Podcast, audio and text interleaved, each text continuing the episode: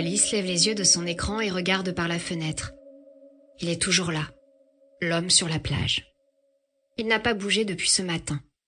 Quand elle a ouvert ses rideaux à 7 heures, il était déjà assis sur le sable mouillé, les bras autour des genoux, les yeux rivés sur l'horizon. Elle garde un œil sur lui, prête à intervenir s'il essaie de se noyer. C'est déjà arrivé une fois. Un jeune homme pâle comme la mort avait laissé son manteau sur le sable pour disparaître dans le clair de lune bleutée. Trois ans après le drame, cette vision continue de hanter Alice. Mais cet homme-là reste assis, immobile. Il fait froid aujourd'hui, et les bourrasques giflent la plage d'embrun glacé. Pourtant, il est en t-shirt, sans veste ni sac, sans chapeau ni écharpe. Alice a du mal à le cerner. Pas assez débraillé pour être un rôdeur, pas assez bizarre pour être l'un des patients du centre psychiatrique de la ville. Il semble être en trop bonne santé pour être un junkie, et il n'a pas bu une goutte d'alcool depuis qu'il est arrivé. Il regarde au loin. C'est tout. Alice cherche le mot juste pour le décrire. Il a l'air paumé. Une heure plus tard, il se met à pleuvoir. Les gouttes s'écrasent contre la fenêtre de la chambre d'Alice qui s'en approche et jette un coup d'œil à la plage. L'homme est encore là. L'averse a collé ses cheveux châtains à son crâne et ses vêtements sont trempés. Dans une demi-heure, elle doit être à l'école pour récupérer Romaine. Il faut agir vite. Héros Sadie Griffe crie-t-elle en descendant l'escalier. C'est l'heure de la promenade Alice a trois chiens. Griffe, le lévrier, est le seul qu'elle a choisi d'adopter. Le caniche Sadie appartient à ses parents. À 18 ans, cette chienne a l'air plus morte que vive. Elle a perdu la moitié de ses poils et ses pattes arrière sont aussi frêles que celles d'un oiseau. Mais elle veut tout de même sortir avec les autres pour la promenade. Héros est un staffy que Barry, un ancien locataire, a abandonné le jour où il a disparu en laissant tout derrière lui, y compris sa chienne intenable. Héros ne peut pas sortir de la maison sans muselière, sinon elle attaque les landaux et les trottinettes. En attachant les laisses des chiens qui se pressent autour d'elle, Alice remarque sur le porte-manteau la vieille veste râpée qui appartenait à Barry. En la voyant, elle ne peut réprimer une grimace. Depuis qu'elle a fait l'erreur de coucher avec lui dans un moment d'intense solitude, elle ne peut pas s'en empêcher.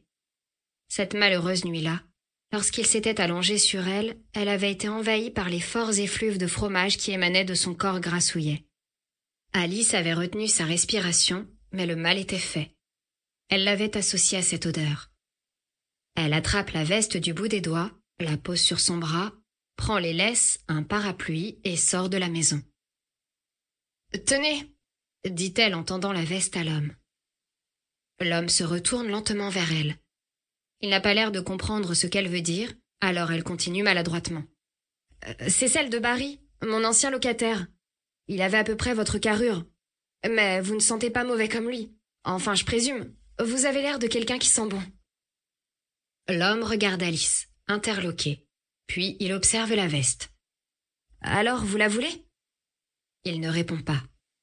Bon, euh, je vous la laisse ici. Moi, je n'en ai pas besoin. Je ne tiens pas particulièrement à la garder, alors autant qu'elle vous soit utile.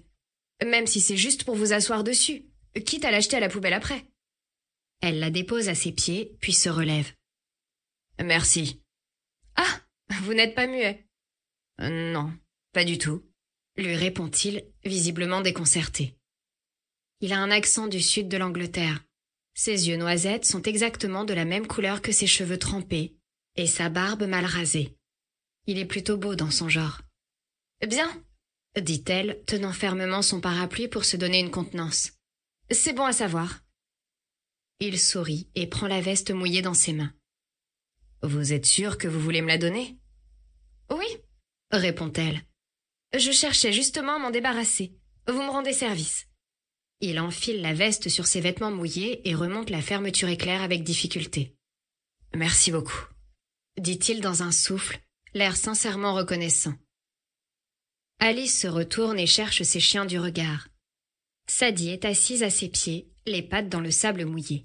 Les deux autres jouent au bord de l'eau. Elle regarde à nouveau l'homme. Pardonnez l'interruption. Vous pouvez continuer à écouter le livre audio complet gratuitement, le lien dans la description.